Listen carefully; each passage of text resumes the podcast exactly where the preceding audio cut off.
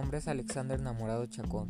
Soy un estudiante que cursa el tercer grado de secundaria en la escuela La Salle Yagualulco y estoy en compañía de mi hermana.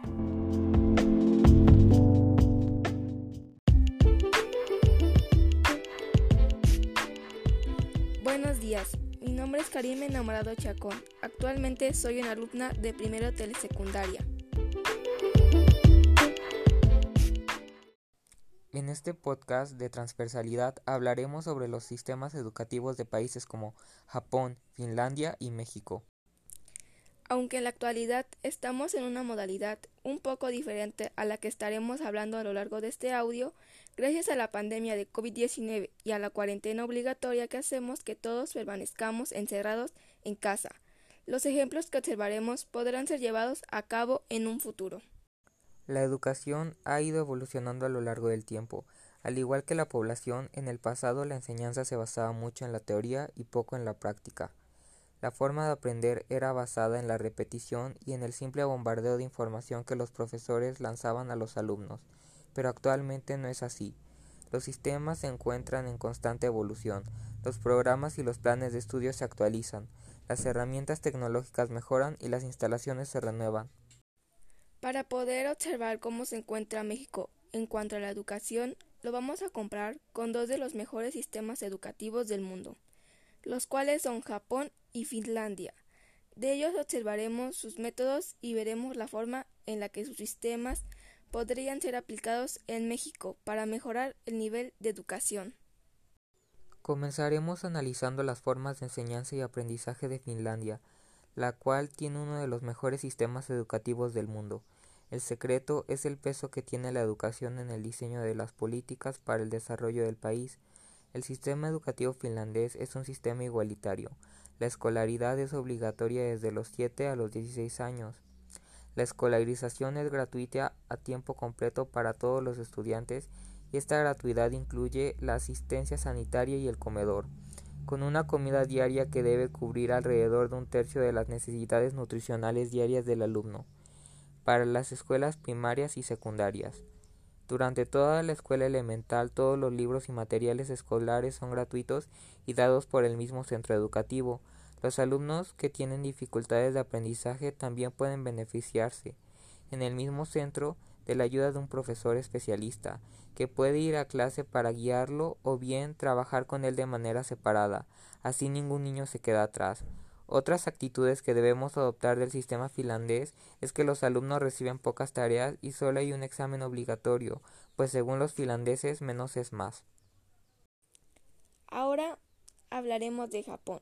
Los japoneses son famosos por su peculiar forma de ser saben trabajar en equipo casi de forma instintiva, son inteligentes, educados y con unas fuertes raíces tradicionales y familiares. Gran parte de esto se basa en su sistema educativo, en el cual sus ideales son los modales son igual importantes que aprender teorías, los colegios no contratan limpiadores, los alumnos limpian sus propios salones. Casi la mayoría de estudiantes japoneses están inscritos en estudios extracurriculares la asistencia de niños al colegio en Japón es de 99,99%. Todos estos ejemplos podrían ayudar a México a mejorar si se llevan a cabo. Debemos de reconocer a la educación como formadora de valores humanos, puesto que en la escuela no solo se enseñan teorías, sino también la forma de actuar en un círculo social con personas de nuestra misma edad y con intereses parecidos. La educación es un derecho fundamental en cada país, pues si las personas no ejercieran este derecho, el país estaría hundido en la ignorancia. Sus capacidades de obtener información esencial y comprenderla disminuiría, por lo tanto, habría más analfabetismo y el desarrollo económico, social y cultural del país decaería.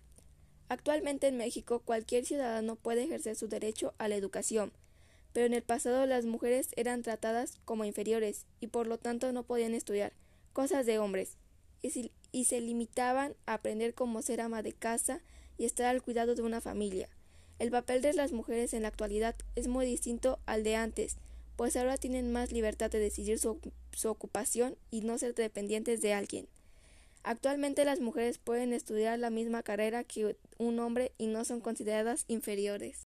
Como hemos visto, la llegada de las nuevas tecnologías ha ayudado a la población a modernizarse y esto ha sido así desde hace mucho tiempo. Por ejemplo, en la implementación de los medios de transporte como el ferrocarril de México, que ayudó a que las personas se pudieran movilizar a lo largo de la República, lo cual facilitó su forma de obtener información y educación. Pero las implementaciones tecnológicas no son algo que ayudó a la población solamente en el pasado, también son importantes en la actualidad, pues son una gran forma de obtener información de manera sencilla y por lo cual hemos aprendido en este momento de confinamiento Personalmente creo que en el futuro las tecnologías y la forma de obtener información van a mejorar y van a ser más accesibles para todos. In a nutshell, education system advance as the population does. Each time we are experiencing new ways of learning, which help us advance as a humanity to combat ignorance. In order to continue improving our way of learning, we must take into account to the already developed countries and take the attitude that could help us to improve, such as the talk of less is more or the way in which Japanese students coexist in the school in a peaceful way as if it is their second home. We must know how to involve in the way of thinking and be open to new ways of learning to improve the country.